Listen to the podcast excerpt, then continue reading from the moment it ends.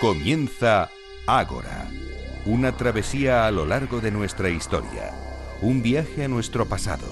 Dirige y presenta David Benito.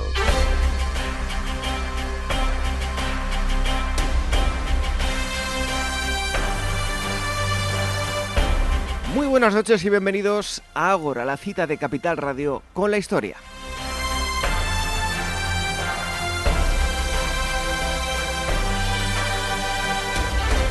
Bienvenidos a este primer programa del año. Esperamos que hayan tenido todos una buena eh, entrada y les deseamos todo lo mejor para este 2019. Ojalá nos sigan acompañando a lo largo de estos 365 eh, días que iniciamos hace muy poquito.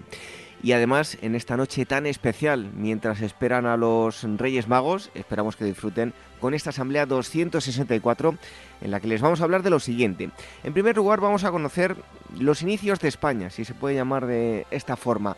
Nos iremos hasta época visigoda, incluso vamos a retroceder aún más para conocer el origen de los visigodos hasta que llegaron a la península ibérica, toda esa serie de migraciones iniciadas en el norte de Europa que iban a configurar el viejo continente. Lo haremos con un colega de los medios de comunicación, con eh, José Javier Esparza. Y en segundo lugar vamos a hablar de todo un icono, de la historia y de la arqueología española, de la arqueología ibérica. Es mucho más que una pieza arqueológica, tal vez por la historia que hay tras ella, pero también por su belleza a nivel artístico. Les hablo de la Dama de Elche. Hablaremos largo y tendido con toda una experta, con Carmen Aranegui Gascó, que es eh, catedrática emérita de la Universidad de Valencia. Como cada semana les agradecemos a todos ustedes que sigan dejando eh, me gusta, valoraciones y comentarios en las diferentes plataformas de podcast, en iVoox, en iTunes, en Spreaker y recientemente acabamos de entrar ya en Spotify, así que también nos pueden seguir a través de... Eh, eh, Spotify. No se quejarán de las diversas formas de escucharnos, además de en directo a través del dial la sintonía de Capital Radio. Las redes sociales, el Twitter arroba agorahistoria, facebook.com barra agorahistoria programa. También tenemos dos direcciones de email por si quieren contactar con nosotros, contacto arroba agorahistoria.com y agora arroba capitalradio.es. Como siempre, en los controles Néstor Betancor y en la selección musical Daniel Núñez. Recibo los saludos de David Benito. ¡Comenzamos!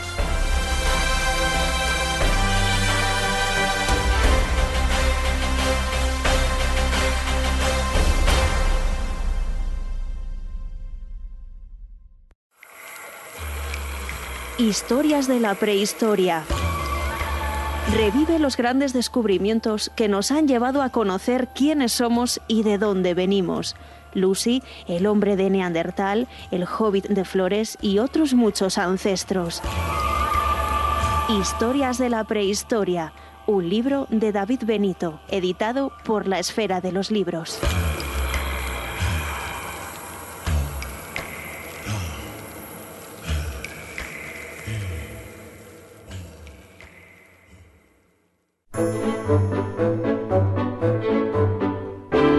¿Es necesario usar un manual para operar en bolsa?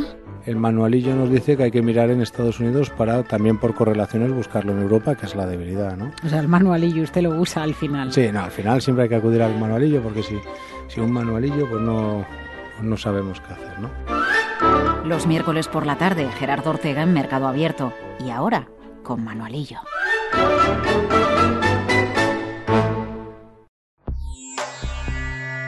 Inmortaliza tu propia historia y no pierdas tus recuerdos. DBO Estudio de Fotografía, reportajes de todo tipo, moda, book para actores y modelos, premamá, recién nacidos, fotografía familiar, infantil y eventos sociales. Tus fotos en dboestudio.com. Esto te estás perdiendo si no escuchas a Luis Vicente Muñoz en Capital, La Bolsa y la Vida. Si esta fuera mi, la inauguration speech de John Fitzgerald Kennedy, pues diría que no se pregunten ustedes qué puede hacer la seguridad social por ustedes, sino qué pueden hacer ustedes por la seguridad social. Pues después de 130 años, la seguridad social, que ha servido admirablemente bien a la sociedad y a la civilización, está exhausta. No te confundas. Capital, la bolsa y la vida. El original.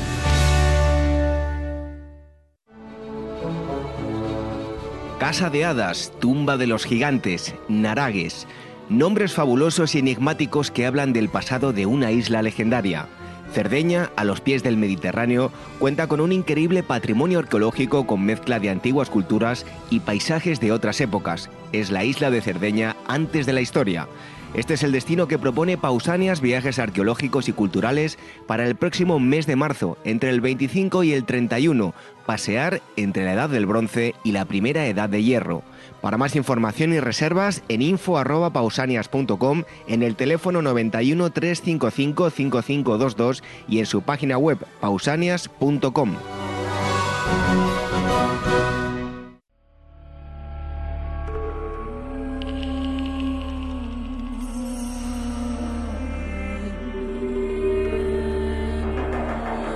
Ágora, historia en estado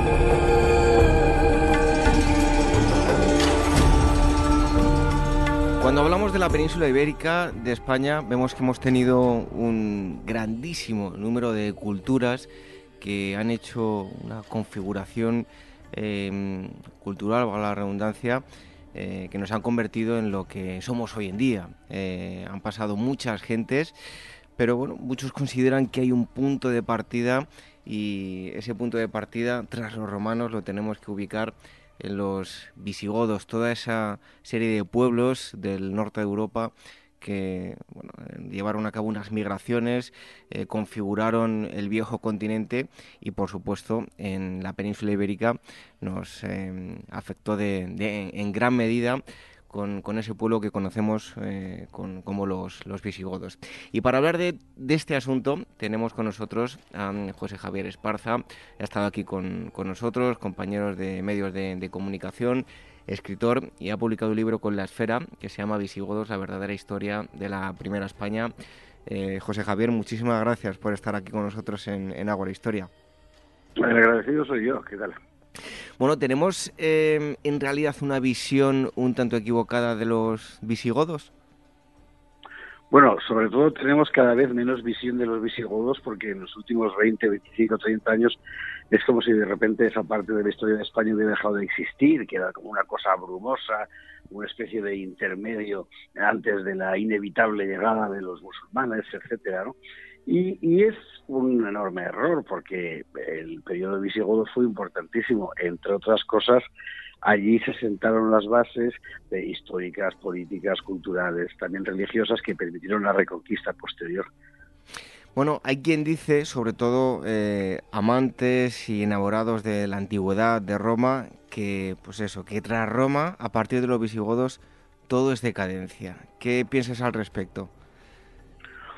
Bueno, eh, es una visión muy apresurada. Es decir, Roma realmente crea Hispania. Antes de antes de Roma, Hispania solo era una denominación geográfica para un conjunto de pueblos generalmente eh, peleados entre sí y también contra los romanos, por supuesto. Eh, con Roma se crea una unidad territorial y política. Esa unidad territorial y política va desapareciendo a medida que el Imperio Romano, como en todo el resto del territorio imperial, se va hundiendo los visigodos llegan aquí en un momento en el que son, por así decir, el brazo armado de Roma para mantener, Roma que por otra parte está en Rávena, está en la calle, en la, de sitio, para mantener lo más posible cosido el territorio de la administración imperial. Eh, cuando termina de hundirse el imperio, los visigodos quedan prácticamente como únicos, eh, única fuerza en presencia en el, en el campo peninsular. Y son ellos quienes precisamente consiguen que esto no se venga abajo del todo y crear aquí, y este es su gran mérito sin ninguna duda, por primera vez una unidad política independiente singular que se llama España, que se llama Hispania, y que, y que nace de Roma, efectivamente, pero que con los visigodos pues adquiere un perfil completamente singular. Bueno, más que eh, hacer comparaciones que son odiosas, eh, claro, si nos fijamos en la arquitectura de Roma, eh, de todos estos pueblos bárbaros, más que nada tenemos que hablar de un cambio de, de tendencia, un cambio de cultura completamente diferente, ¿no? Más que ni mejor ni peor. Pues no sé hasta qué punto completamente diferente. Los visigodos son, de, todos los pueblos germánicos, el más romanizado sin ninguna duda, el que más tiempo llevaba en contacto con Roma desde bueno, desde, pues, la invasión luna, es decir, eh, desde finales del último tercio del siglo del siglo IV, había adquirido completamente eh, los hábitos eh, incluso políticos de los de los romanos. Así que si hacemos la comparación con Roma efectivamente son un pueblo diferente. Pero si hacemos la comparación con los otros pueblos germánicos desde luego son los más romanizados sin ninguna duda no es efectivamente un cambio de un cambio un, cambio de, de, ciclo. Es decir el mundo romano se hunde lo que aparece es otro mundo diferente. Está ocurriendo lo mismo en el resto de, la Europa romana, hay que decir, pues, el reino de los francos, el reino ostrogodo de Italia, etcétera, ¿no? Y quizá lo, más, sorprendente de todo es que los visigodos lo que construyen es un reino que deliberadamente, por primera vez, quiere liberarse de la tutela de Roma, del, emperador, hasta, hasta el momento, por así decir, habían sido un poder delegado tributario, aunque solo fuera nominalmente, y al mismo tiempo hacerlo con una forma política que no es germánica, sino que es romana. ¿Por qué? Porque son el único pueblo germánico de todos los que en aquel momento empiezan a enseñorearse del viejo imperio romano, el único, digo, que mantiene el Estado, la realidad política, el reino, como algo diferente de la persona del rey.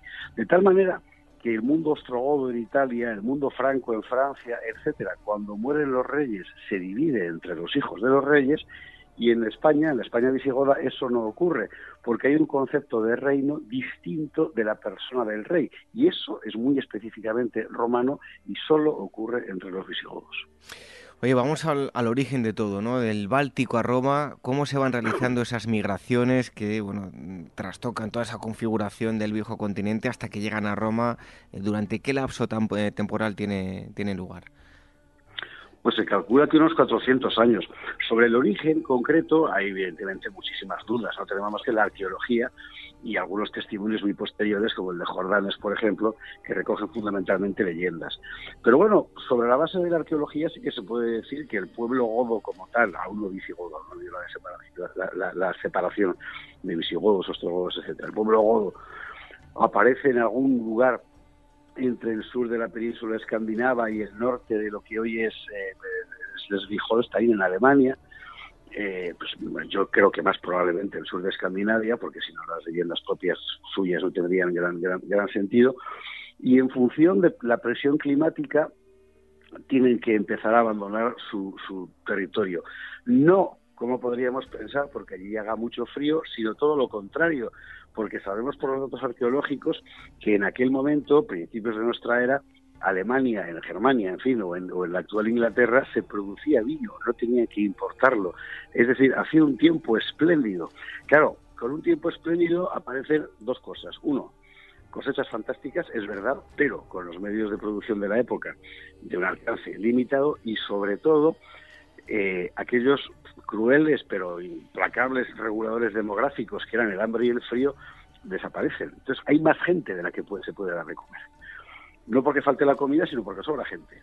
Entonces tiene que empezar a organizarse la gran migración de pueblos escandinavos y germánicos hacia el sur.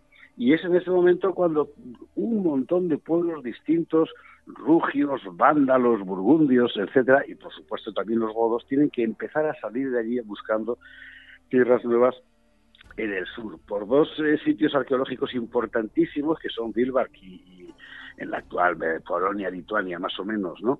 Y Cherniahov en la actual Ucrania, sabemos que hubo un periplo de los godos a lo largo de, eh, bueno, pues ese, camino, desde Polonia hasta el Mar Negro, para hacernos una, para decirlo en dos palabras, ¿no? Que lleva pues, prácticamente 300 y pico años. Y allí se habían podido instalar perfectamente para siempre, de no ser porque llegan los unos en el último tercio del siglo uno cuarto del siglo del siglo IV y eso lo cambia todo. Se ven obligados a, penetrar en el Imperio Romano en condiciones eh, inicialmente de aliados, pero que enseguida iban a convertirse en relaciones de vasallaje e incluso de explotación lo cual lleva a insurrección masiva de los godos y a partir de ese momento el comienzo de su historia real, es decir, atravesando el Imperio Romano y acabando en tierras de, Galia y de Hispania. Bueno, eh, hablabas de, ese desconocimiento, eh, sobre todo a nivel popular. Eh, si hablamos de arrianismo, no todo el mundo lo, conoce, va a estar muy ligado a, estos pueblos. ¿En qué consistía el arrianismo? Es complicado explicar el asunto. Hay, que, hay que partir de la base de que, perdón, de que el cristianismo en los primeros siglos de nuestra era, 1, 2, 3, 4, no es una doctrina todavía enteramente definida. De hecho, hay innumerables concilios que son los que consolidan, por así decirlo, la doctrina. Bien, perdón, en ese contexto eh, eh, surgen diferentes escuelas y una de ellas es la de Arrio, arrianismo, que por decirlo en dos palabras, eh, viene a negar la divinidad de Jesús como hijo. Es decir, eh, Dios Padre es Dios, eh, el Hijo es Hijo, pero es un hombre adoptado por Dios, y el Espíritu Santo tampoco sería enteramente divino, sino una manifestación. Bueno, esto es una forma de cristianismo, en aquellos momentos de balbuceo teológico, podríamos decir, que se convierte en oficial, por así decirlo, durante una temporada en Roma. Ese es el cristianismo oficial cuando los visigodos por razones fundamentalmente políticas y no religiosas, se convierten al cristianismo, se convierten al cristianismo para formar parte del mundo romano. Claro, ¿qué pasa? Que ese deja de ser el cristianismo oficial durante eh, ya, eh, en muy breve plazo. Pero los visigodos permanecen arrianos, mientras que el resto del mundo cristiano camina hacia la ortodoxia de Nicea, la ortodoxia católica, como hoy la conocemos. De tal manera que los visigodos quedan en un estatuto francamente singular, profesando para romanizarse un cristianismo que ya no es el oficial en Roma. ¿Qué ocurre? Que precisamente todos los eh, derechos que conquistan los visigodos frente a Roma, los conquistan en tanto que pueblo singular. Y uno de los rasgos de esa singularidad es precisamente el arrianismo. De tal manera que siempre intentarán por todos los medios, hasta la creación del Reino Visigodo de Toledo en España, de mantener esa singularidad religiosa. Pero eh, me parece importante subrayar que estamos hablando fundamentalmente de un fenómeno de lógica política, no teológica. Bueno, eh, citabas a, los unos, sus migraciones eh, hacen ese efecto dominó en, toda Europa. Tenemos también una visión de ellos de un pueblo eh, asalvajado. ¿Crees que se acerca a la realidad o solo son estereotipos? Los unos, sin ninguna duda. Sí, sí, sin ninguna duda. Es decir, realmente, seguramente en la cabeza de Atila en particular, en algún momento estuvo la idea de poder formar un gran imperio eh, eh, como los que conocemos, o como el romano, por ejemplo, ¿no? Pero era francamente imposible porque era un pueblo de aluvión formado por sucesivas incorporaciones de otros pueblos eh, túrquicos, mongoles, etcétera, también por los guerreros de los pueblos a los que iban venciendo, ostrogodos, alanos, y cuya forma de vida era esencialmente nómada sin poder conseguir nunca estructuras estables sedentarias, lo cual es incompatible con la civilización. Eh, los unos realmente significaban el final del mundo romano como lo, habíamos conocido, mientras que los visigodos representaban la continuidad del mundo, del mundo romano. Eh, como es sabido, en los campos cataláunicos los visigodos eh, contribuyen decisivamente a la derrota de los unos, o al menos a pararlos. Luego Atila contribuyó a su propia derrota, al parecer con un exceso de bebida en una cena. Bueno, eh, el, hecho, el hecho es que, eh, sin ninguna duda, si los unos hubieran vencido, yo creo que Europa, tal y como la conocemos, habría tardado 200 o 300 años más en existir. ¿Y cómo va a ser el, contacto de, de, los bárbaros con, con, Roma? ¿Cuáles van a ser sus principales conflictos? Bueno, va a haber una zona muy particular que es eh, la Limes, esa zona que separa un mundo de otro, ¿no? Vamos a ver, eh, el contexto fundamental, que es lo que hay que tener en cuenta, es que el Imperio Romano ya es incapaz de mantener cosido su propio territorio y su poder se ha fragmentado por entero.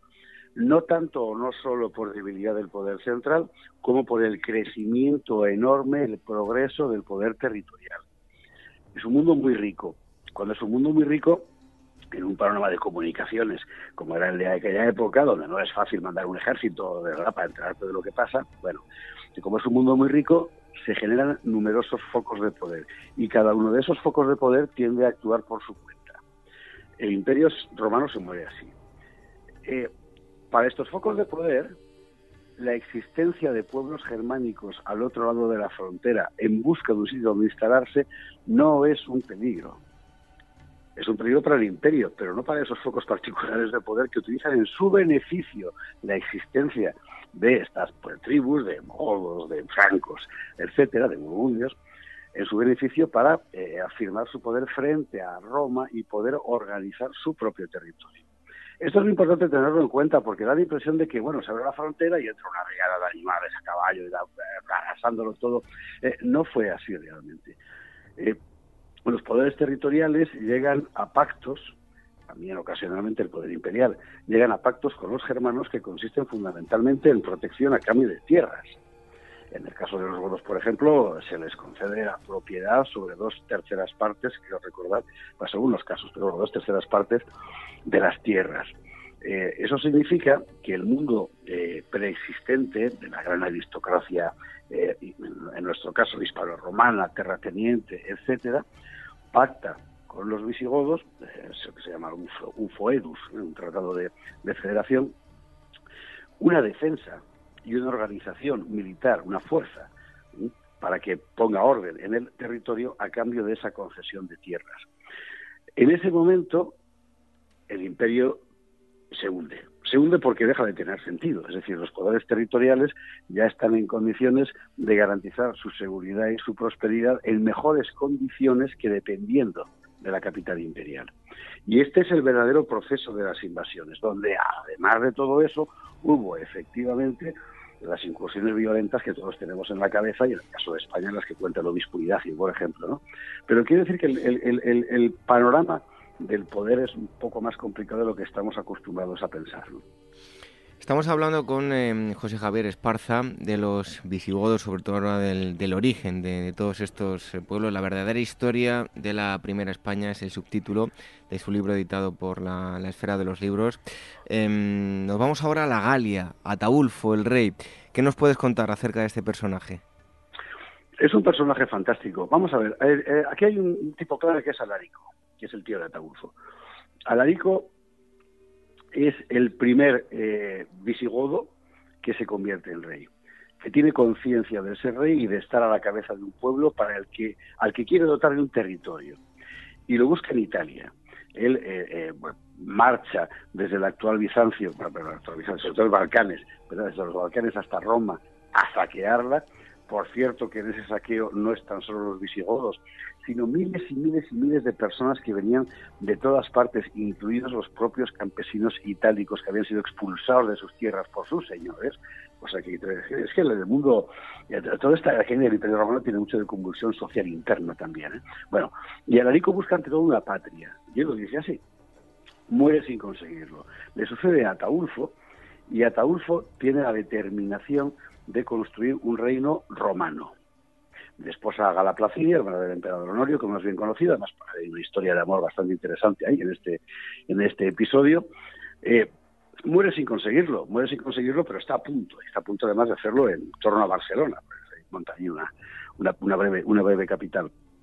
Ataulfo es el, el primero que tiene la mm, determinación consciente de construir un reino propio con un territorio propio. En aquel momento el lo que tienen más a mano y que es lo más pues, próspero dentro del mundo romano es eh, sur de Francia, la actual Cataluña, toda esa parte que es enormemente rica en recursos, que además permite controlar el Mediterráneo, que es la llave del granero de Roma y por tanto eh, los puertos comerciales más importantes del imperio, y realmente es una visión política prodigiosa. Lamentablemente es asesinado por eh, un tipo de una facción rival y a partir de ese momento se entra se entra en un auténtico barullo y sin embargo ha quedado sembrada la semilla de la voluntad política de crear una unidad, un reino estable en un territorio concreto que terminará siendo el nuestro.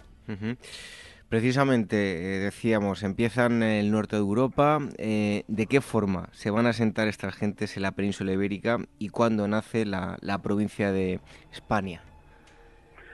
el, primer reino visigodo estable es el que se organiza después de eh, los campos cataláunicos en, eh, el sur de Francia, sureste de la Galia, en fin, el norte de España, en el reino visigodo con capital en Tolosa, precisamente con este, pues, la gran obra de Eurico.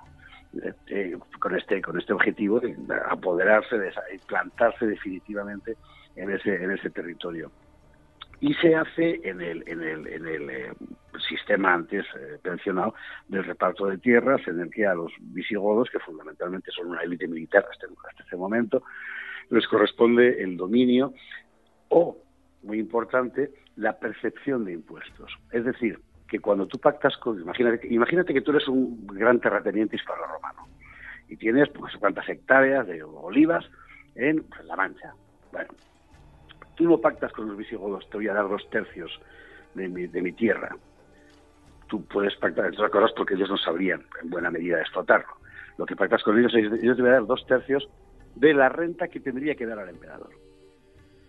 Bueno, eh, funciona más o menos, funciona más o menos así el sistema. Y con ese sistema, los visigodos consiguen eh, eh, neutralizar a los otros bárbaros que había en España, los suevos, parte, vándalos llanos sobre todo, y en el sur de Francia. Y así empieza a configurarse ese, ese reino.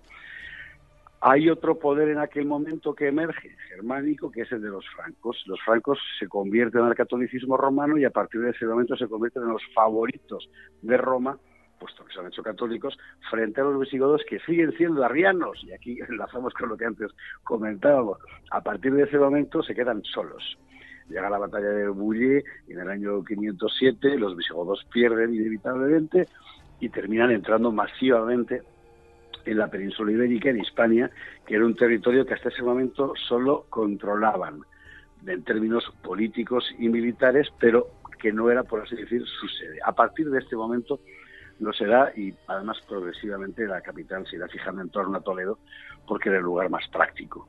Eh, y el sistema va a ser básicamente el mismo, entre una enorme masa de población que se calcula que pudo llegar a 400.000 personas como máximo, enorme relativamente. La población de España en aquel momento podía estar en torno a los 4 millones de personas, se calcula. Bueno, eh, y no solo se les atribuye el dominio sobre territorios concretos, dominio me refiero económico, material, físico, sino que además se instalan muchas de estas familias en lo que se conoce como campos góticos, que es fundamentalmente la tierra de Campos y el triángulo de la meseta castellana norte. A partir de ahí empieza a configurarse ya una estructura de poder estable en Hispania. Más adelante, con Leovigildo se convertirá en un reino propio lleno tributario de Roma. Y en eso tiene mucho que ver la provincia de España que antes comentabas. Porque mientras tanto, en aquel momento, el Imperio Romano, desde Constantinopla, desde Oriente, se está recuperando. Lo intenta recuperar Justiniano, obsesionado con la idea, y además realmente fue un formidable emperador, con la idea de restaurar el conjunto de la romanidad. Claro, conjunto de la romanidad incluía Hispania, y, en España estaban los visigodos.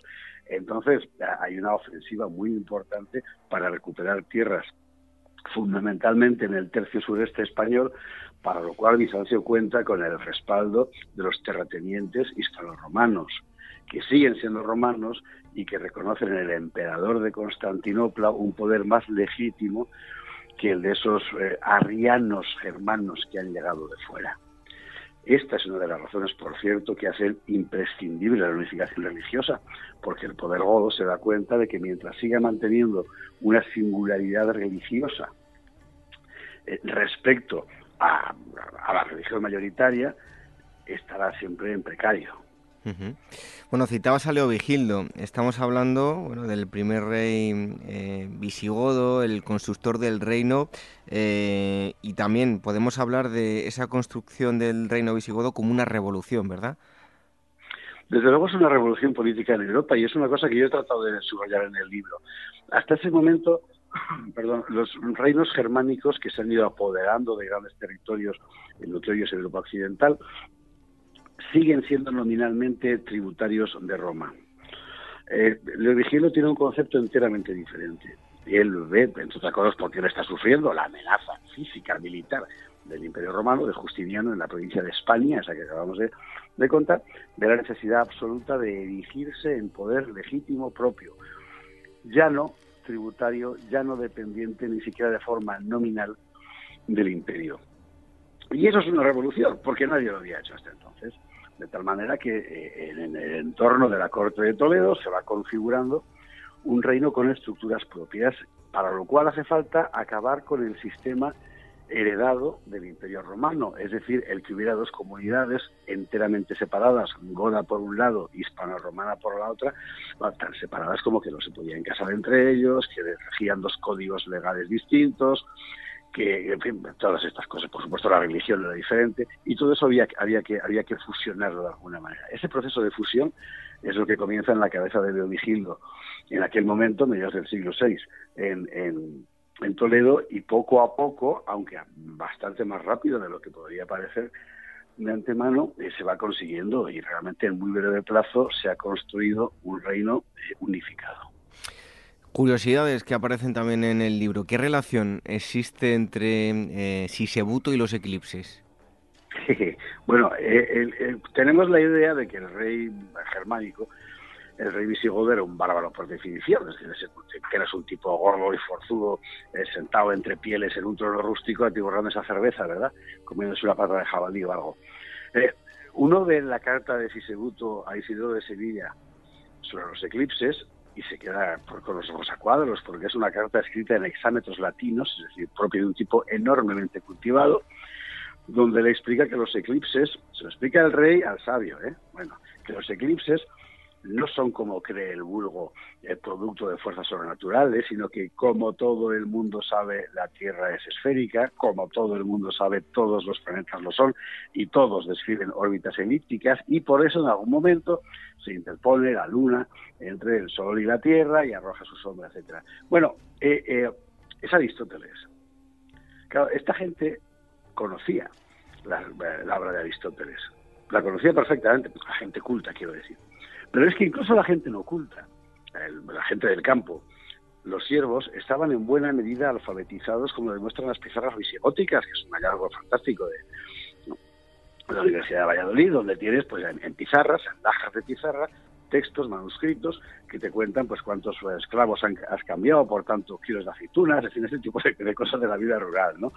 Quiero decir que era un mundo culturalmente mucho más rico de lo que podemos imaginar. Bueno, eh, hay muchos eh, puntos importantes de los que se habla en el libro. Eh, Chindasvinto, eh, Recaredo y Recópolis, una, un lugar que, es visitable, que ya hemos hablado aquí en el, en el, programa. Pero bueno, ¿de qué forma se va a producir el, el, final, el ocaso de los visigodos en, en, en? Bueno, en aquel momento el gran problema del mundo eh, de, Europa en general, del mundo post-romano, digamos, porque está ocurriendo lo mismo también en Francia o en Italia, es eh, la fragmentación del poder territorial, sencillamente porque no existen los medios físicos, materiales, prácticos para controlar el territorio. De tal manera que empieza a producirse un proceso que terminará conduciendo al feudalismo años después y que consiste en que los señores de la tierra tienen poder y recursos suficientes para convertirse en señores de la guerra y, por tanto, en poder político autónomo. Bueno, en España los reyes godos intentan sistemáticamente construir estructuras estables y unitarias que les sobrevivan. Por ejemplo, la militarización de la administración con Vinto, por ejemplo, para tratar de que el, el, cuerpo del Estado sea autónomo respecto a esos poderes territoriales. Sin embargo, eh, no existen los medios materiales prácticos realmente para conseguirlo. Y vas viendo poco a poco cómo unos reyes, para mantener su poder frente a facciones rivales, tienen que conceder más poder a determinados señores de su propia eh, corte, sus aliados, sus amigos, sus fieles, pero que con ese poder sus fieles lo que hacen es desarrollar sus propias dinámicas de poder.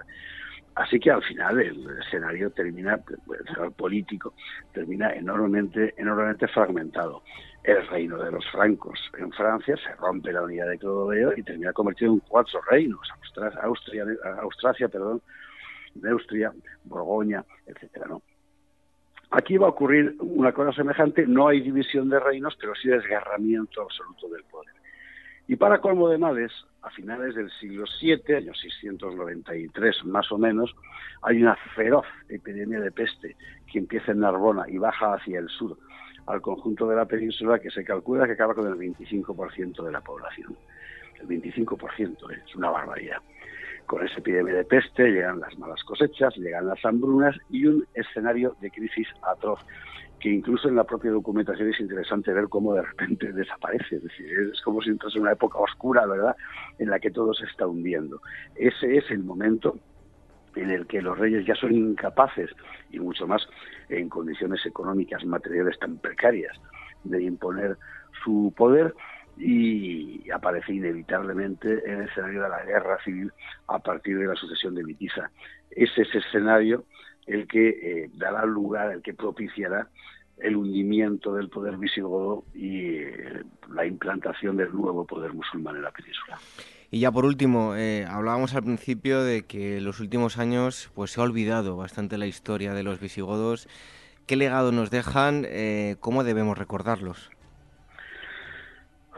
Bueno, yo creo que los visigodos fundamentalmente debemos recordarlos como lo que objetivamente fueron. La primera España es la primera vez que aparece un reino singular que se llama España, Hispania, en fin, y consciente de tal singularidad y de tal unidad, heredero ciertamente del Imperio Romano, pero que ya no es Roma, sino que es otra cosa.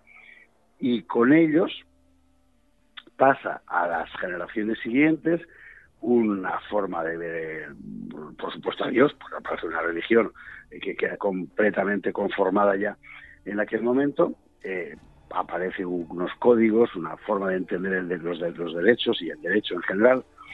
Aparece, en fin, una, una identidad una identidad, que yo no diré nacional porque son términos muy modernos, pero sí una, una identidad de pertenencia fundamentalmente cultural e histórica a una tradición y a un territorio. Es muy significativo que una de las primeras cosas que hace Alfonso II el Casto, finales del siglo VIII, 170, 180 años después del hundimiento del Reino Godo de Toledo, sea precisamente, eh, perdón, 180, 80, pues pasando en 711 la de Guadalete, eh, Alfonso II el Castro, es, esto lo hace a finales del siglo VIII, 790 y tantos. Sea precisamente, digo, la restauración del orden gótico, es decir, recupera completamente la idea que los godos tenían del poder político. Esto no quiere decir necesariamente que la corona asturiana fuera eh, sucesora real del mundo godo, pero desde luego quiere decir que se consideraba su sucesora en términos políticos y aún más, que consideraba, y eso es lo importante, consideraba que su legitimidad procedía precisamente de presentarse como heredera de aquello, es decir, de aquel elemento de cohesión mm, de la península en torno a una religión, que era el elemento de identidad cultural básico, y en torno a una tradición de poder. A partir de ese momento, los godos son ya España, están ya enteramente fundidos en ese suelo común en el que antes había habido celtas, íberos y romanos.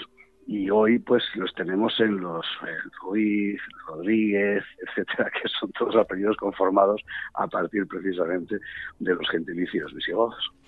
Bueno, pues mucha más información. Hemos tocado nada, unos poquitos puntos de los que se habla en el libro de em, José Javier Esparza, Visigodos, la verdadera historia de la primera España, editado por la Esfera de los Libros. Muchísimas gracias por haber estado aquí con nosotros y hasta pronto. Y gracias a vosotros, muchísimas gracias y feliz año. Igualmente, un abrazo.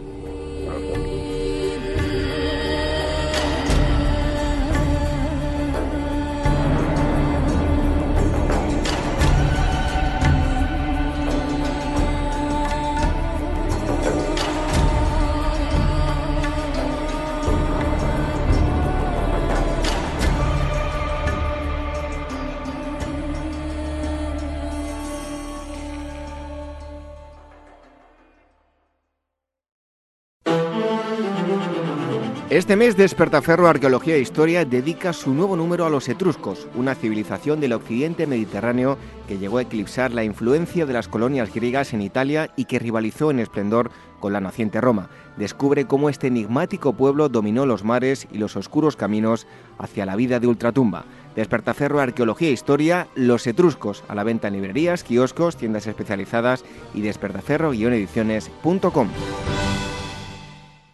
¿Sabes cuál es el mejor dial para escuchar Capital Radio? Tu móvil. Ya tienes disponibles las versiones de iOS y Android de Capital Radio. Y si quieres escucharlas en tu coche, lo tienes muy fácil. Empareja el Bluetooth de tu coche con tu móvil o tableta, entra en la app de Capital Radio y ya lo tienes. Escucha Capital Radio en digital. Y si te preguntan qué escuchas, no lo dudes. Capital Radio.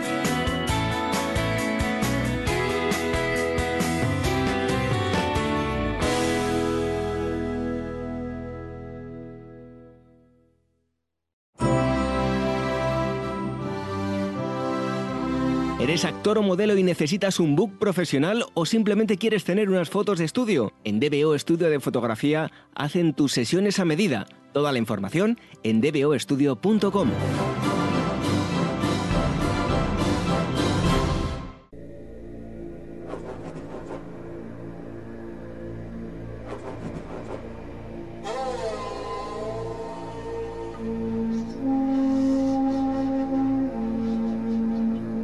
Ágora, historia en estado puro.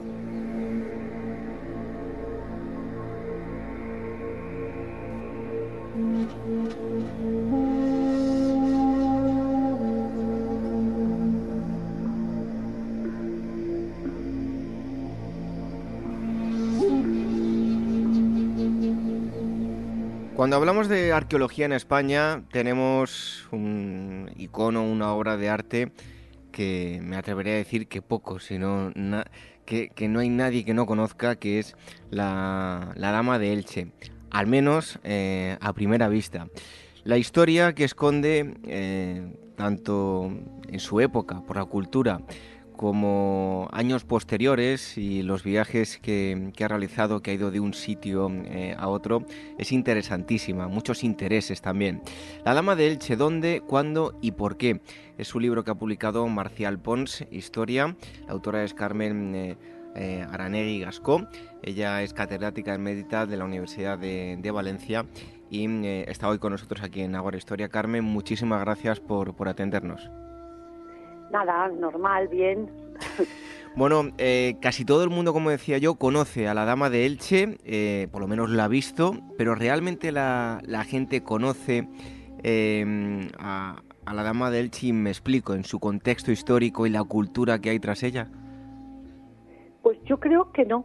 Conoce la historia de su, su vida reciente, es decir, del hallazgo, de su significado, de sus viajes eh, desde que apareció en 1897, pero, pero meterla en la cultura ibérica para el gran público es complicado porque tiene pocos datos.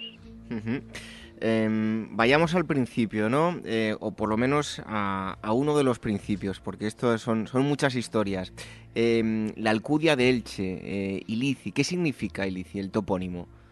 Pues el topónimo, el topónimo tiene la secuencia Ili, que es una secuencia ibérica. Hay muchas ciudades de origen ibérico que se llaman Ili, Ilturgi, Iltirta, en fin, hay una serie. Y los especialistas, aunque el ibérico no se traduce, tienen la sospecha de que esa secuencia quiere decir ciudad. Em, bueno, hablamos de, la Dama de Elche, eh, una cultura tras ella. Eh, para la gente que, no lo conozca tanto, em, ¿Qué nos puede contar de, la cultura ibérica? Pues la cultura ibérica es la que se desarrolla entre el 500 antes de Cristo y la, romanización, cuando los romanos llegan a la península y se establecen en ella, en la franja que va desde, desde la zona de los Pirineos hasta el, el medio Guadalquivir, es decir, hasta la Alta Andalucía. Ahí se dan una serie de características que convierten a las sociedades indígenas en sociedades estructuradas porque están en contacto con el Mediterráneo y, evolucionan de una manera rápida y positiva. Esa es la zona de la cultura ibérica. Los rasgos que la distinguen son la organización territorial con ciudades y aldeas, hay una diferenciación entre lo que es la ciudad y el campo. Eh, luego el arte mayor de la escultura, que es característico de, la zona del, del Júcar hacia el sur. Hacia el norte apenas hay esculturas.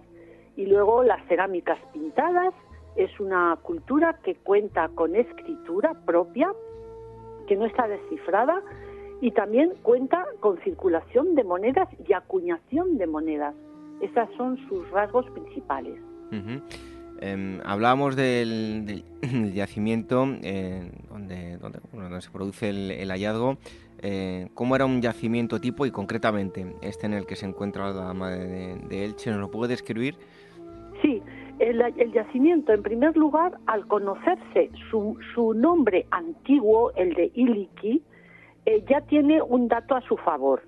Se conoce porque las monedas que se acuñan en esa localidad tienen ese nombre y las ciudades que acuñan suelen poner su topónimo en las monedas que hacen, ¿no? Entonces, eso tiene ya unas características. Luego, es un lugar que, que ha sido objeto de hallazgos arqueológicos desde tiempo casi inmemorial. Primero eran hallazgos romanos y luego hallazgos romanos y también ibéricos. Por lo tanto, tiene esa característica. Y, por otra parte, pues tiene la gloria, digamos, la característica principal, su principal mérito es que fue la sede del hallazgo de la Dama de Elche. Y entonces eso, francamente, es algo singular e importante. Eh, por lo tanto, en el Bajo Vinalopó es el yacimiento que parece más importante. Ha sido una finca agrícola y por lo tanto falta mucho por excavar, puede dar aún muchas sorpresas y, y por otro lado, eh, bueno, tiene una secuencia de ocupación larga porque eh, va desde, eh, digamos, el siglo VI antes de Cristo hasta prácticamente el final del mundo romano, por lo cual tiene muchas páginas, es un yacimiento con muchos niveles fértiles, ¿no? Esas son las características del lugar. Carmen, menos populares, pero la mm, estatuaria que acompaña a la Dama del Che es cuantiosa. ¿Qué, otras piezas se han encontrado? Pues se han encontrado, o sea, limitándonos a la época ibérica, se han encontrado unos restos, restos de unas 30 esculturas de gran formato. Esa es una cantidad altísima. Dentro de esas esculturas que han aparecido reempleadas en distintos puntos de, del yacimiento, sobre todo en su parte sur y sureste, pues eh, esas piezas mm, se distinguen porque entre ellas hay una cantidad muy importante de representaciones antropomorfas. Y en, el diálogo del, del arte ibérico, las imágenes humanas tienen más categoría que las imágenes animales. También hay aquí imágenes animales e incluso animales híbridos. Pero el que haya muchas esculturas proporcionalmente con figuras humanas es una, una cuestión que da categoría al yacimiento. Bueno, y además también hay otras esculturas de, piedra en el entorno mm, eh, ilicitano, ¿verdad? Sí, hay llamativamente una serie de hallazgos que sumarían unos siete hallazgos importantes en Elche, es decir, en el propio Elche, en el Parque Infantil de Tráfico y en distintos puntos de Elche, que está a escasos tres kilómetros de la Alcudia. ¿eh? O sea que esa, esa, ese dúo de dos localidades tan próximas y ambas con, hallazgos escultóricos de gran formato es muy singular, no se conoce otro caso. Luego también está los hallazgos de, de Cabezo Lucero, que está en el término de Guardamar del Segura, donde hay una necrópolis que ha dado también un relativo número de hallazgos escultóricos ibéricos, en los que hay también un busto y hay también alguna representación de guerrero y también de animales. Y en el entorno en general hay una concentración de arte ibérico muy importante, muy notoria. Los yacimientos principales serían el de Guardamar, Elche y la Alcudia de Elche principalmente. Bueno, hay, algún fenómeno que desde luego es digno de estudio. Eh, bueno, tenemos, eh, como decía yo, iconos. Eh, si hablamos de prehistoria, por ejemplo, pues que se me viene a la cabeza la Venus de, de Willendorf, las pinturas de Altamira, en este caso la Dama de Elche. Hay mucho más arte, ¿no? ¿Qué tienen este tipo de piezas para que abarquen tanta popularidad que en otras ocasiones, siendo también, pues tenemos también a la Dama de Baza, no logran eh, esa popularidad, ¿no? Son piezas que, no sé, tienen algo más. Sí, estas piezas, en primer lugar, la escultura ibérica, como es un signo de ostentación de las jefaturas, de los que mandan, sufre destrucciones. Hay irregularidad, hay, hay violencia entre, entre las poblaciones iberas y eh, se destruyen los signos que, representan a esas clases más elevadas y se destruye las esculturas que adornan sus monumentos funerarios. Entonces, dado este caso, la Dama del Che, de una manera muy especial, conserva el rostro, porque cuando se ataca ese, esa ostentación ibérica, se destruyen las caras, los rostros de las esculturas humanas se destruyen principalmente. Sin embargo, la dama conserva el rostro. Eso ya es un punto a su favor, porque eh, se convierte en un icono con, con cara, con rostro. Y esto es muchísimo más atractivo que cuando encontramos excelentes esculturas, pero de las que conocemos solo el torso, el cuerpo, pues de un guerrero o de un personaje, ¿no? O de un animal.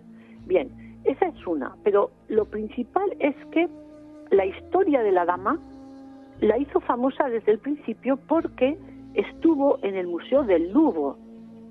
Y ese museo, gran museo, le dio ya unas garantías de eh, excelencia ¿no? y, de, y, de, y de importancia.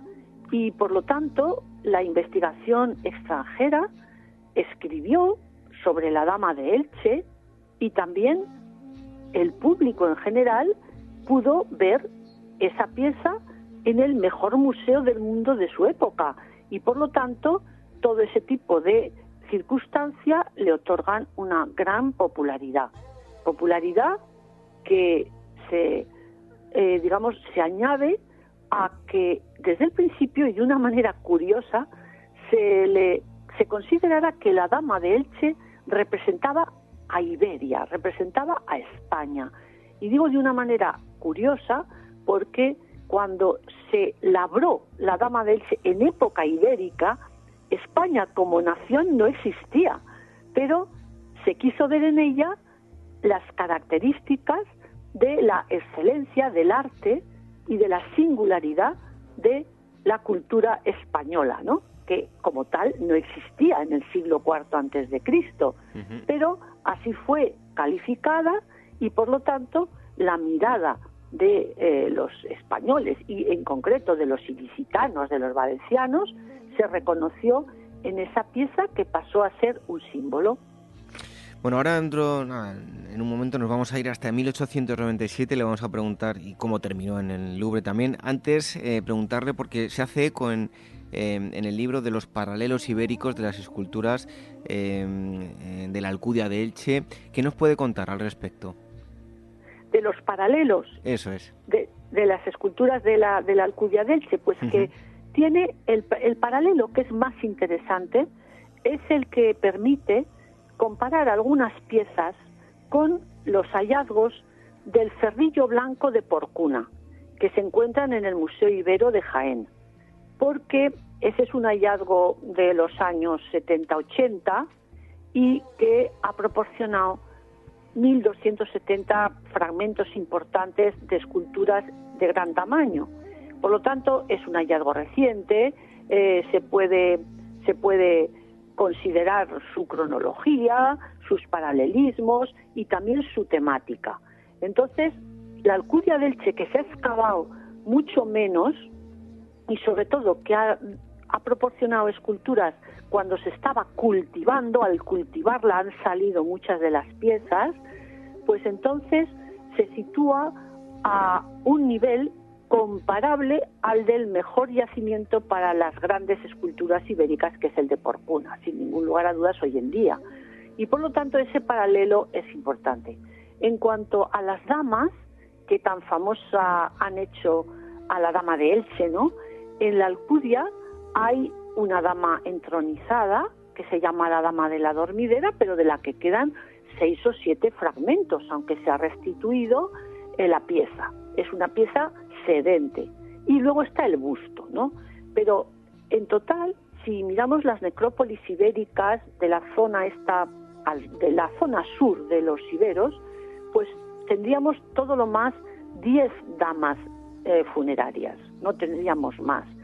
Estas se distribuyen, principalmente tenemos que mencionar la dama de Baza, porque es un hallazgo muy importante dentro de una un hipogeo funerario y por lo tanto la pieza está completa y se conoce las ofrendas que tenía, pero hay también una dama en el cigarralejo de mula, está el busto de Cabezo Lucero en Guardamar del Segura y están también las, las damas de Benimasot y las damas también de Montealegre del Castillo, ¿no? las que son de la necrópolis del Llano de la Consolación. Por lo tanto, ahí tenemos una serie, una pequeña serie de 10 piezas que lo que nos está indicando es que la cultura ibérica también expresa la ostentación o el poder, que sería lo mismo, en femenino. Y eso es algo que indica un desarrollo cultural más importante que las culturas que o bien se reconocen en iconos de forma animal o bien simplemente en los, eh, los guerreros que representan en piedra. La cultura ibérica, como buena cultura mediterránea, en la, en la época de la cultura ibérica, accede, o sea, a partir del siglo V antes de la era, accede a eh, reconocerse en masculino con los guerreros y en femenino principalmente con las damas.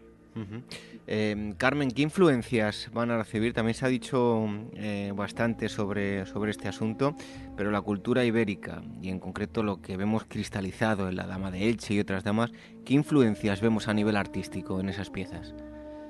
Bueno, yo eh, en, la publicación que he hecho apuesto porque la cultura ibérica tiene un lenguaje propio en el arte. Sin embargo, no es un lenguaje aislado, es decir, que aquello que se hizo durante muchos años buscando qué elementos de las esculturas y en concreto de la Dama de Elche podrían compararse a piezas del Próximo Oriente, a piezas de Grecia, a piezas etruscas, a piezas en su caso púnicas. Todo ese tipo de estudio hoy en día no se tiene como un estudio moderno. La consideración actual más refrescante y sobre todo innovadora, lo que nos está afirmando es que cuando una cultura se expresa en imágenes, actúa sobre las imágenes. Y aunque puede reflejar el mundo al que pertenece, y los iberos pertenecen al Mediterráneo, inventa, aporta. Por eso no es una cultura periférica, no es una cultura provinciana, provincial, sino una cultura propia, que desarrolla un pequeño capítulo del el arte del Mediterráneo de su época, pero que en definitiva, aunque se inserta en el Mediterráneo, no es la réplica de una influencia exterior únicamente. Es el resultado de una sociedad que avanza y que genera esculturas de nivel público por su tamaño, a través de las cuales se hace reconocer y se impone en el paisaje, en el caso de los íberos, en primer lugar en el paisaje funerario de singulares necrópolis, no de todas. Estamos hablando con eh, Carmen eh, Aranegui, eh, es autora de La Dama de Elche, ¿Dónde, cuándo y por qué? un libro editado por Marcial Pons Historia. Em, y vamos a retroceder ahora en el tiempo, 1897. ¿Cómo se produce el hallado? Pues el hallazgo se produce mientras se cultivaba la finca. Se, produce un 4 de agosto de ese año y está demostrado que la pieza aparece inserta en un margen, en un muro que formaba un margen de los bancales que se estaban cultivando en la Alcudia. Esto da lugar a que tengamos que reconocer que los campesinos la descubren, la descubren y puesto que la conservación es buena, hay que suponer, hay que plantear que estaba viéndose la base de la dama en la cara vista del muro y la piedra metida hacia el interior y protegida por la por la por la tierra que hay entre las dos caras de un muro en seco, ¿no? Como eran los de entonces. Entonces se produce ese hallazgo y rápidamente se, se informa al propietario de, de la finca, que era el doctor Campello. El doctor Campello se, se, bueno, se reconoce todo, sobre todo a través de Aureliano, de Pedro Ibarra Martínez, no, perdón, eh, me, me he equivocado, ¿eh? esto es un error. Se llamaba Pedro Ibarra Ruiz, ¿eh? quien, eh, quien valora la pieza, porque era un cronista que conocía la antigüedad y que era una persona con una formación y conocía muy bien los objetos que habían ido saliendo en la Alcudia y rápidamente es, es, Pedro Ibarra el que se pone en contacto con las autoridades, eh, publica en la prensa el hallazgo y escribe en la prensa su opinión sobre ese hallazgo. Y sobre todo insta a las autoridades del patrimonio nacional español para que mm, valoren la pieza y sobre todo la adquieran, puesto que el dueño eh, tenía por costumbre vender los buenos hallazgos que salían en su finca. Y estos iban principalmente al Museo Arqueológico Nacional de Madrid. Bien, entonces eh, resulta que no obtiene resultados. Pedro Ibarra de estas gestiones. Y da la casualidad de que está en Elche un hispanista que se llamó Pierre Paris y que eh, era un gran eh, que apostó a favor de la cultura ibérica, apostó y vino a España a revelar una cultura que creía que tenía que ser conocida en el mundo, porque él creía en la singularidad de España, en su arte y en su cultura. Entonces, Pierre País, al ver que hay una pieza que sale en un yacimiento conocido donde han salido otras antigüedades y que puede eh, garantizar que merece la pena estudiar esa cultura prerromana de España, mueve todos los hilos para que el Lugo se interese y también para que un banquero de una banca que se llama Bardac, que es una banca de Burdeos, él era de Burdeos, eh, facilite un cheque para pagar el importe que le autoriza el Museo del Lugo, que es de un total, un máximo de 4.000 francos franceses de aquella época. La propiedad, el propietario acepta esa cantidad gustoso y la pieza eh, que sale el 4 de, agosto de la tierra parte hacia Marsella y luego hacia París el 30 de agosto de ese mismo año, sin que nadie la hubiera visto al natural. Como Pedro Ibarra mandó fotos a algunos especialistas, sí que vieron fotos, pero en realidad salió sin que la hubieran visto los expertos españoles. Ingresan el Lugo y se expone en una, en una sala eh, con cuidado, con atención y con, y con, la, con el deseo de que se reconozca la cultura prerromana que había en España, que empezaba a llamarse ya cultura ibérica. Es así como sucedió. Ahora hablaremos del regreso, pero eh, antes también hay eh, copias oficiales, ¿verdad? Sí, sí, hay copias oficiales porque José Ramón Mélida, que siempre defendió con los franceses la importancia de la estatuaria ibérica y la importancia también de la Dama de Elche, eh, encargó que se hiciese una copia. Y entonces esa copia se encargó al hijo del pintor Pinazo, ¿eh? que también se llama Ignacio Pinazo, pero Ignacio Pinazo Martínez en este caso, que estaba becado en París, estaba becado por la Diputación de Valencia. Le encargó que hiciese, esa, copia eh, mm, por unos honorarios, los honorarios de, esta, de este copista eran de 750 pesetas de la época. Entonces esa copia se hizo y eh, fue reclamada para que hubiera un ejemplar en el Museo de Reproducciones Artísticas de Madrid, cuyo director era José Ramón Mélida en aquellos años. Y la pieza volvió, la copia llegó a Madrid, sin que causara demasiada, demasiadas, eh, digamos, mm, digamos, comentarios. Es una cosa, es, fue un, regreso que no contamos en la hemeroteca con demasiadas demasiadas, digamos, eh, demasiados comentarios. Entonces, sin embargo, otros lugares sí que sí que reclamaron la pieza, pero de fuera de España. El Louvre se quedó una copia, lógicamente. Luego también hubo una copia que fue a Burdeos, una copia que fue a Lyon, una copia que fue a Nueva York. Eh, otras copias hasta Japón fueron copias en un primer momento y en España solo a partir de los años 20 y sobre todo de los años 40 es cuando los museos desearon tener una copia. Sin embargo, sí que hubo una copia en Valencia, hubo una copia en, en Játiva también, que, la, que se pidió, y eh, finalmente también hubo una copia en Elche, ¿no? Pero hubo más interés por tener esa reproducción relativamente, más interés relativamente, por tener la reproducción fuera de España que dentro de España en los primeros años. Y eso va a cambiar cuando entramos en los años 1920 y tantos y sobre todo en la época del regreso de la pieza a Madrid. Bueno, España sufrió una guerra civil, tal vez hay unos años ahí los que eh, bueno, no, no, se intentó que, volviera, pero sí una vez que terminó la guerra civil se gestiona la vuelta de la Dama de Elche, ¿verdad?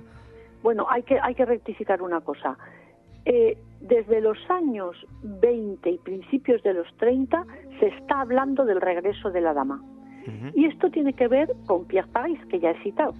Este señor fue el fundador de la Casa de Velázquez. La Casa de Velázquez es el instituto de Francia que se dedica a estudiar las letras españolas. ¿eh?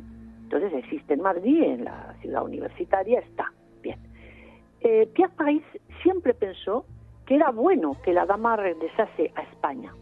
Y cuando se pudo plantear esta posibilidad, se, se gestionó esa posibilidad a manera de intercambio que daría España a Francia porque la dama había sido donada al Museo del Louvre por un ciudadano francés, el señor Barrac, que no le cobró al Louvre el dinero que había adelantado para que se adquiriera la pieza. O sea, la dama estaba en Francia no solo legalmente, sino también con la financiación de una donación de un ciudadano francés que tuvo a bien darla al Museo del Louvre. Bien, entonces, eh, pues eh, dadas esas, esas características, la cuestión está en que, en que la dama, con anterioridad a 1941 y a la época de Petén y de Franco, se había hablado de, esa, de ese retorno. Pero lo que Francia proponía, que algún cuadro del Museo del Prado, principalmente en un inicio de autor francés, pues regresara a Francia y la dama regresaba a España. Pero eso nunca salió bien nunca llegó a, a, ocurrir, porque generalmente los conservadores del Museo del Prado decían que lo que pedía Francia tenía más valor que la Dama de Elche, que pedía de más, que pedía algo eh, em, con más valor que lo que ella iba a dar. Y así transcurrió el tiempo hasta la época mm, de la Segunda Guerra Mundial y del gobierno de Vichy, que es un gobierno colaboracionista presidido por Petén, que conocía muy bien España, y en España el triunfo del franquismo. Entonces ahí se, se gestiona la, el, el, trueque de piezas eh, con una base que no tiene la dama en principio su objetivo principal, sino que el objetivo principal reside en todo lo que las tropas napoleónicas en la guerra de la independencia se llevaron de España, que fueron cantidad de obras de arte y cantidad de piezas de todo tipo, arqueológicas y de todo tipo. Francia, los ejércitos de Napoleón devastaron el patrimonio español y eso fue una, una herida en lo simbólico que el pueblo español siempre, eh, mm, digamos, recordó. Con lo cual, para, en la época de Franco y de Petén, la negociación está en los archivos de Salamanca, los llamados papeles de Salamanca, que Francia no había devuelto del todo, en la Inmaculada del mariscal Soult, que no había salido de Francia desde que se la llevó dicho mariscal, y en otra serie de piezas, a las cuales los negociadores españoles fueron sumando objetos que no habían sido botín de guerra, sino adquisiciones legales. Y entre esos está la Dama del Che. Em, hoy en día se tiende a mm, dejar los, los hallazgos en, su contexto, siempre y cuando las medidas de seguridad lo, permitan. Son muchos los que dicen que la Dama de Elche no debería estar en, Madrid, debería estar en, el lugar en el que eh, se encontró en, Elche. ¿Qué piensa usted al, respecto? Eh, ¿Tendría que estar donde está? ¿Debería regresar a Elche? ¿Qué deberíamos hacer con ella?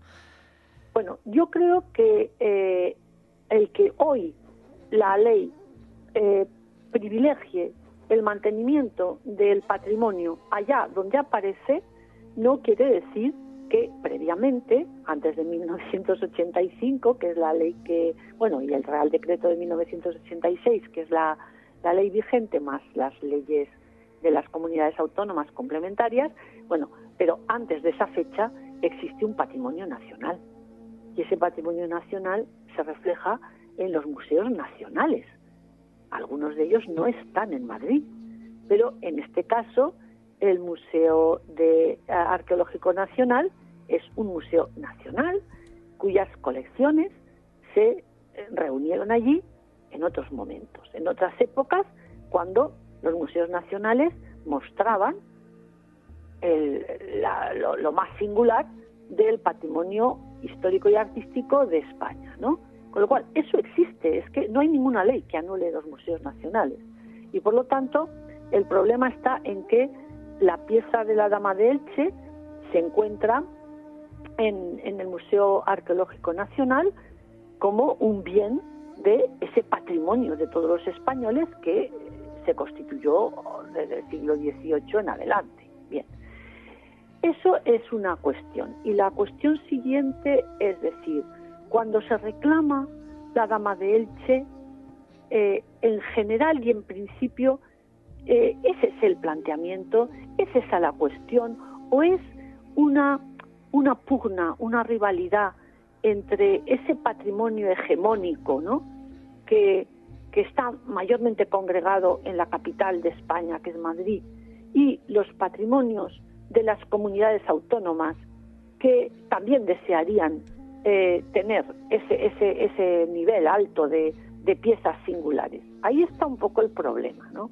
Pero la Dama de Elche está inscrita en el Patrimonio Nacional, siempre será una pieza del Patrimonio Nacional y creo que más que reclamar habría que negociar, es decir, habría que conversar, habría que llegar a un acuerdo para que se pueda disfrutar de la presencia de la dama de Elche en la propia en su propio contexto. Si pasamos a su propio contexto, tengamos en cuenta que no es único. En la Alcudia hay un museo local y hay un museo con piezas excelentes, que es el que mejor da el contexto de la Dama de Elche. ¿eh? Entonces, eh, en Elche hay otro museo de historia y de, arqueología y eh, que se llama Alejandro Ramos Folqués y que tiene también piezas, tiene distintas piezas y podría también tener la Dama de Elche. Pero en realidad eh, ahí habría también que llegar a un consenso, es decir, si hay que mostrar temporalmente la Dama del Che en su localización, ¿cuál es el espacio idóneo? Eh? ¿Cuál es el espacio idóneo? ¿Cuál es el contexto idóneo? Ahí también hay que discutir, porque esas dos colecciones que hay en Elche y en la Alcudia de Elche también tendrían que llegar a acuerdos, ¿no? Y entonces negociar positivamente y favorablemente para dar lecturas actualizadas de la dama y no presentarla como una reclamación. Una reclamación es algo que no nos deja orgullosos, que nos deja como si fuéramos víctimas de algo que se nos ha quitado. Y ese sentimiento al final no es positivo, es un sentimiento de, de, de, haber sido heridos, menospreciados, eh, de haber sufrido un, una merma, ¿no? Entonces yo creo que todo eso es posible hablarlo, que es posible observar y disfrutar de la Dama de Elche en Elche, pero que nunca será posible tacharla del patrimonio nacional. Será una pieza del patrimonio nacional y por lo tanto de nivel, digamos, estatal. Si de ahí pasa a un nivel local, eh, estaríamos en otro contexto y en un contexto de menor difusión para el gran público desde mi punto de vista. Y ya para terminar, bueno, se han hecho muchísimas interpretaciones, se ha dicho de todo sobre la Dama de Elche, no todo eh, correcto, pero hay un, estudio, bueno, curioso, y es que puso a la Dama bajo sospecha, ¿no? Sí, bueno, eso ya pasó. Eso sucedió en 1995 por obra de un norteamericano que se llamaba John Moffitt, que no era especialista en arte antiguo, sino en arte del siglo de español, y luego escribió un libro sobre el arte de los alienígenas. Era una persona inquieta, amable, que le gustaba España, que estudió también en Madrid y hizo un doctorado en Madrid, y que entonces, eh, en un momento dado, tuvo una ocurrencia. Esa ocurrencia es que la Dama de Elche no podía ser antigua, sino del siglo XIX, porque le pareció que estaba inspirada en la obra de un eh, artista y diseñador checo que, se llamó Alphonse Mouchat y que en definitiva hizo muchos carteles y muchas láminas con unas mujeres con el pelo volando al viento, muy, muy bonito, de modernismo, y con unos adornos en el cabello que son como unos discos. Y a partir de ahí tuvo esa, él lo dice así en su publicación, que un día dijo, ya sé de dónde han copiado eh, los españoles de dónde copiaron eh, esta, esta dama que no es antigua, es del siglo XIX. Y tuvo un cierto éxito en su momento. Yo cuando me hacen esta pregunta no quiero insistir demasiado en las personas que propusieron esta ocurrencia, porque tanto el autor Moffitt como el, que el español que escribió el prólogo de ese libro ya han fallecido. Lo que sí que eh, aporto a quien quiera tener argumentos a favor de la originalidad de la Dama de Elche es que después de ese hallazgo han aparecido otras damas y que curiosamente han aparecido del suelo y tienen el código de representación comparable al de la dama de Elche por sus collares, por los adornos del pelo, por el manto, por las diademas, etcétera. Y esto, estos son hallazgos que han acaecido modernamente. Por otra parte, la piedra es la piedra de la cantera del Che, el colorido es un colorido propio de la antigüedad y comparable a la policromía de la estatuaria ibérica. Por otro lado, es una urna cineraria en el hueco de la espalda de la cual se han encontrado restos de ceniza y restos de huesos humanos quemados. Y por otro lado, en definitiva, es una pieza que está bien acompañada por el, conjunto del arte ibérico en gran formato. Por lo tal, por lo cual este este mm, digamos falsificador que al que Moffitt dio nombre y apellido, porque en eso fue muy imprudente, francamente, pues resulta que no realizó la copia que dijo Moffitt. Eso no es cierto, eso no es cierto ni podría ser cierto, porque tampoco la pieza en la que se supone que se inspiró la copia era conocida en el medio en el que vivía ese eh, personaje que era un copista y un artesano de la ciudad, de la pequeña ciudad de Cuart de Poblet, que no tenía noción de este, de este modernismo al cual eh, en el que Moffitt vio la inspiración para hacer la dama. Esto es algo, un acontecimiento que fue clamoroso en su momento, fue un escándalo, pero yo creo que hoy en día ha pasado. Bueno, pues si tienen la oportunidad, vayan al Museo Arqueológico Nacional, eh, vayan a, la zona, eh, después de la prehistoria, en la zona de protohistoria, donde van a encontrar a la Dama de Elche, eh, pónganse frente a ella, admírenla durante un tiempo con calma. Bajo mi punto de vista, una de las piezas más impresionantes que tiene el, el museo y una de las piezas más eh, bueno, pues relevantes y bajo mi punto de vista, como digo, impresionantes de, la historia de España. La Dama de Elche, ¿dónde, cuándo y por qué? La autora Carmen Aranegui, eh, un libro editado por Marcial Pons. Carmen, muchísimas gracias por haber estado aquí en vale. Historia. Muy bien, a vosotros gracias y feliz año. Un fuerte abrazo igualmente. Adiós, adiós.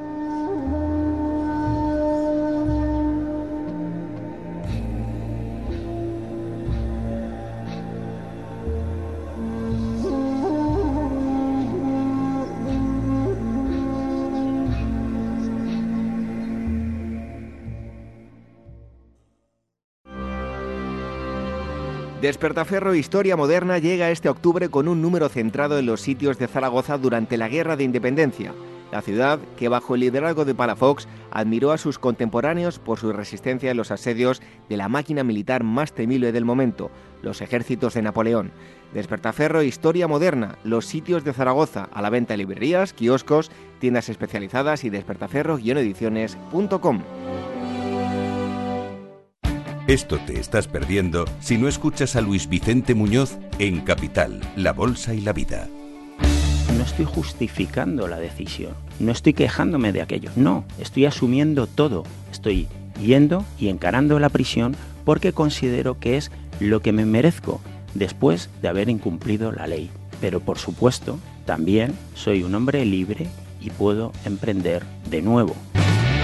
No te confundas. Capital, la bolsa y la vida con Luis Vicente Muñoz, el original.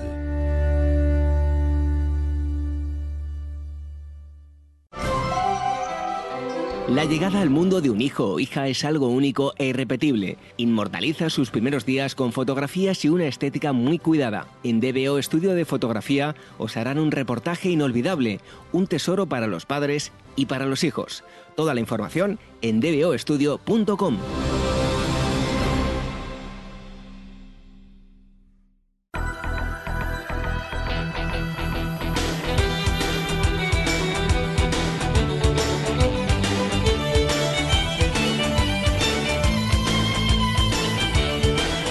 Antes de terminar, como siempre, las efemérides históricas, tal día como hoy, un 5 de enero del año 1822, y después de haberse realizado consultas populares para anexar sus provincias al primer imperio mexicano tras su separación de la corona española, el territorio centroamericano pasa a formar parte del imperio de México. La anexión durará 18 meses. Y en el año 1938, también un 5 de enero, Día de Reyes, nace en Roma Juan Carlos em, de Borbón, que será coronado rey de España a la muerte del dictador Franco en noviembre de 1975 y reinará bajo el nombre de Juan Carlos I. Durante la transición española la democracia jugará un destacado papel para sacar a su país del rincón de em, la historia tras casi 40 años de dictadura del régimen franquista.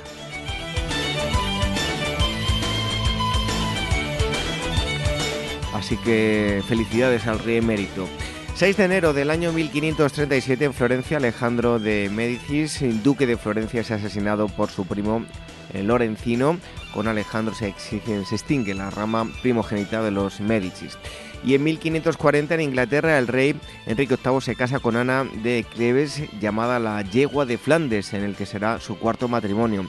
Enrique VIII tan solo será su marido durante seis meses hasta el 9 de julio de 1540, fecha en que se obtendrá la anulación del enlace declarando que no mm, ha sido consumado. Ana será recompensada con propiedades, incluyendo el castillo de Heber, antigua residencia de la familia Bolera. Recibirá el título de hermana del rey y permanecerá como amiga de él y sus hijos hasta su muerte el 16 de julio de 1557. Ana recibirá honrosa sepultura en la abadía de Westminster.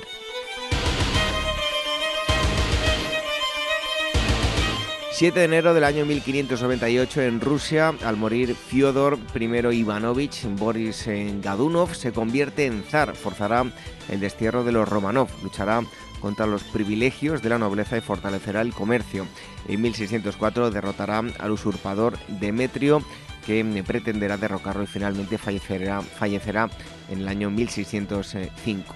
Y en el año 891 nace en Córdoba, en Al-Ándalus, Abderramán III, octavo emir independiente y primer califa omeya de Córdoba.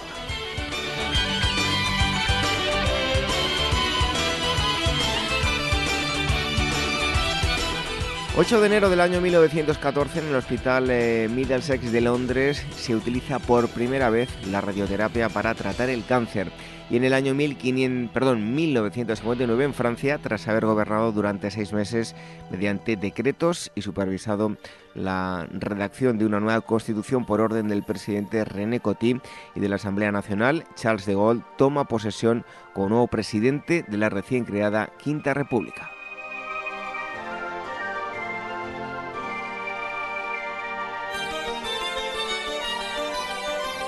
9 de enero del año 475, una revuelta instigada por Verina a favor de su hermano Basilisco obliga al emperador bizantino Zenón a huir de su capital en Constantinopla, actual Turquía. El emperador se esconderá en una fortaleza de Antioquía, donde pasará el eh, año siguiente y medio reclutando un ejército para marchar sobre Constantinopla en agosto del año 476. Entonces en la capital reinará el caos donde Basilisco es eh, poco querido, por lo que mm, la entrada en la ciudad se producirá sin prácticamente oposición, siendo Zenón restaurado en el trono. Y en 1941, también un 9 de enero, nace en eh, Staten Island, en eh, Nueva York, en Estados Unidos, la cantante folk y activista norteamericana Joan Baez.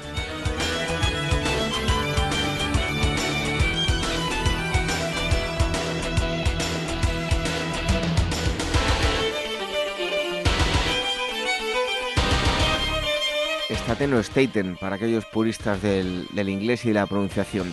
Un 10 de enero del año 1601 en España la corte de Felipe III, siguiendo el consejo del duque de Lerma, se traslada de Madrid a Valladolid. Madrid recuperará la capitalidad en el año 1606 y en 1806 en Ciudad del Cabo se produce la rendición de los Boers holandeses a los ingleses.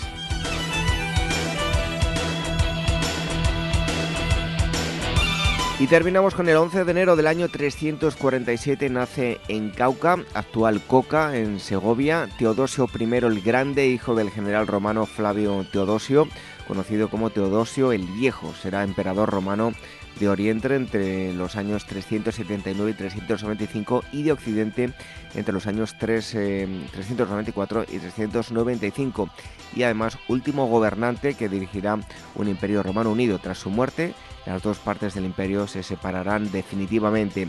Y en el año 1565, el adelantado y conquistador español Miguel López de Legazpi, con cuatro buques, toma posesión de las islas Carolinas Orientales, hoy llamadas Islas Marshall, por el explorador inglés John Marshall, que las visitará en 1799.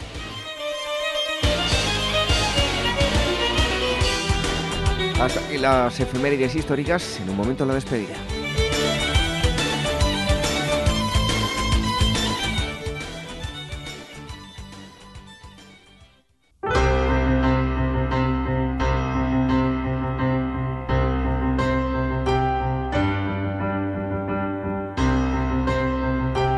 Es el momento de poner punto y final por hoy. Hasta aquí el primer programa de este año 2019 eh, y esperamos que el primero de muchos para este año que acaba de comenzar. En primer lugar, hemos conocido si lo podemos decir así, los inicios de España. Hemos eh, charlado con eh, el colega de medios de comunicación, José Javier Esparza, especializado en historia. Hemos hablado de los visigodos, incluso mucho más atrás, el origen de los visigodos en el norte de Europa, cuando toda esa serie de migraciones provocaron em, una configuración que íbamos a, tener y hoy más o menos tenemos en el continente eh, europeo.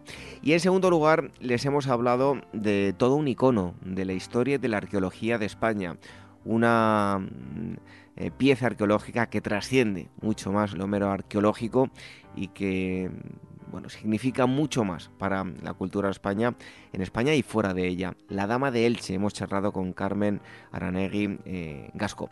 Vamos a regresar con todos ustedes en una semana, como siempre lo vamos a hacer a las 22 horas, una hora menos en la comunidad canaria y en la sintonía de Capital Radio, también a través de Radio Sapiens, donde nos pueden escuchar todas las semanas. Y eh, durante eh, la semana hasta el próximo sábado lo pueden hacer a través de los podcasts en iVoox, en iTunes, en Spreaker. Y como ya les hemos dicho en la presentación, desde hace muy poquitos días ya estamos en Spotify, así que tienen muchas opciones eh, para escucharnos. Em, y les eh, agradecemos a todos que nos dejan comentarios y valoraciones en todas estas plataformas de podcast.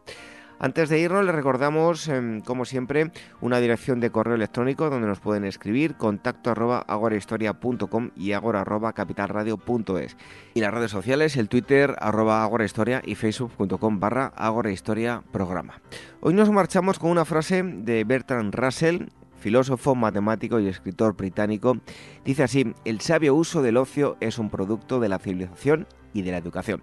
Les deseamos a todos ustedes que tengan muchos regalitos de los Reyes Magos, sobre todo, el más importante, eh, salud y tener a todos sus seres queridos con ustedes. Hasta el próximo sábado, sean felices.